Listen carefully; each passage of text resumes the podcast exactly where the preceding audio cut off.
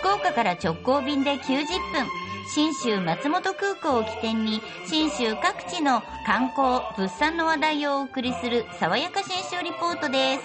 リポートは中島理恵さんです。おはようございます。おはようございます。おはようござい信州に出かけたら、ん。やっぱ美味しいもの探したいなっていう気持ちって盛り上がりますよね、うんでそういう時の強い味方が道の駅の直売所だったりするわけですよ、おお道の駅ね。なんかね長野県内にはあ。道の駅って52箇所あるらしく。そんなにあるんですか？多いでしょ？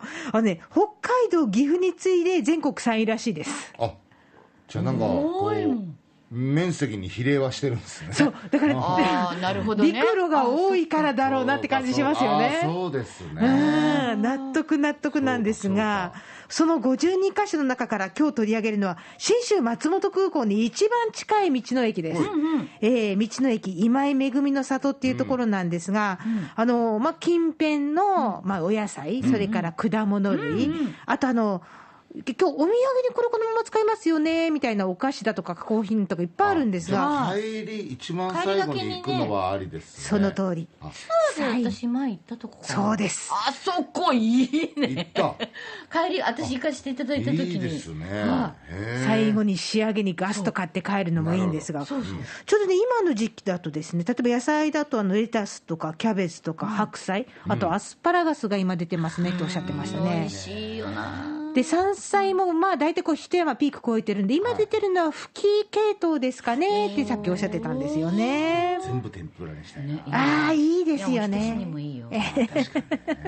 そうそういう妄想がわーっと広がっていくのが道の駅の直売所のいいところなんですが、去年の秋に取材に行きまして、えーっと、その時の駅長さん、古川義則さんに話をいろいろ聞きました。まあ、九州から行くと、もう、とにかく、リンゴあるかなっていうのが一番楽しみだったりするじゃないですか。ねそうですよね。そりゃそうですよ箱ね。買いできるよね。そうそう。リンゴってどのぐらい種類扱ってらっしゃるのか、吉川さんに聞きました。数えたことないね。長野県内だけでリンゴの種類30種類以上ありますから。でここへ出てくるリンゴだけでも多分十数種類はもう間違いなく出てきてます。リンゴが出てる時期って何月から何月リンゴ。8月から12月。1月くらいま1月2月まで出てますよ。以上かそうなんですよ。で、春先にピンクレディーとかっていうちっちゃいちょっと酸味の強いのも出たりするそうなので結構あの、う運が良ければ、うん。もう、すごく、春、4、5、6、7月じゃなければ、何かしらリンゴには出会えるんじゃないかなっていうことなんですよね。で、リンゴをはじめ、この今井めぐみの里でやっぱね、果物が得意だっておっしゃるんです。うん。果物系はもうお7月の後半から桃が出てきますし、えーまずネクタリンからか。ネクタリンが出てきて桃に変わってきて、えーリンゴが出始めてその頃から梨も出始めて、で最盛期になるとねブルーベリーが山になって出てきます。山？山に山になるけどね半日でもってみんな売れちゃう。半日で？ブルーベリーがね。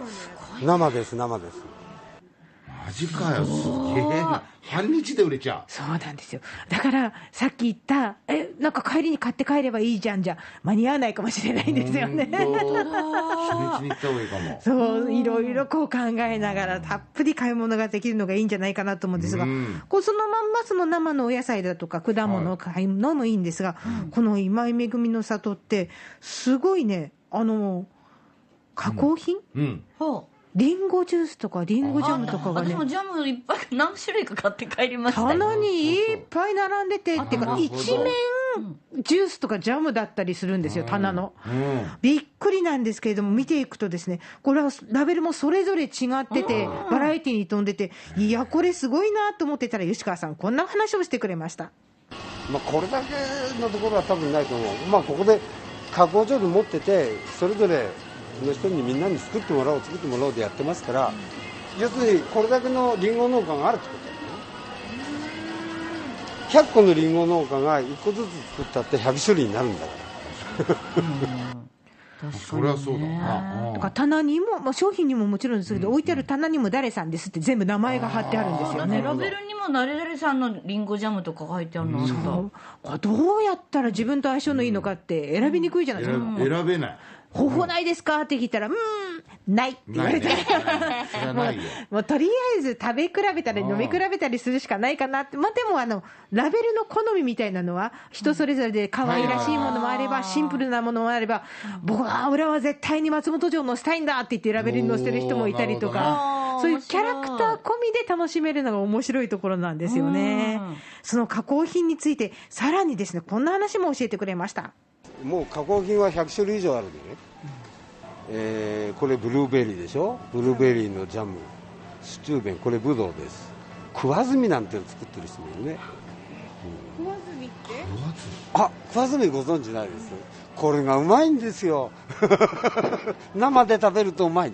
食わのみです。こういうの。食わずみって食わずみっていうん食わずみって言うんですよ。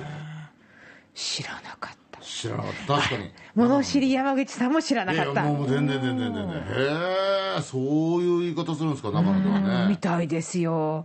からあのあこんなものもその加工品になるんだっていうものがいろいろあって、例えばそのスイカのジャムとかあったりですね。うん。あそうなったんださらにこうスイカを煮詰めて作るスイカ糖とかもあるんだよとか教えてくれて、私あの紹介してもらったあのマヨネーズ山芋かな山芋マヨネーズですあね。れがまた美味しいいろいろあるな、すごいの。元はその自分家だけで作ってたような農家さんの知恵とか食べ物の食べ方みたいなのを加工場を作ることによってみんなのものをここで商品化していく。そして出してくれるようになったんで何が出てくるかわからない。これからもいろいろ出てくると思うんでぜひぜひチェックちょっと待してい。い。ただきこんな道もあるしの駅が52箇所あるんでしょ？そう。あ中でもこの加工場を持っていろいろ作ってる度合いで言えばあの今井めぐみの里が多分ナンバーワンだと思いますね。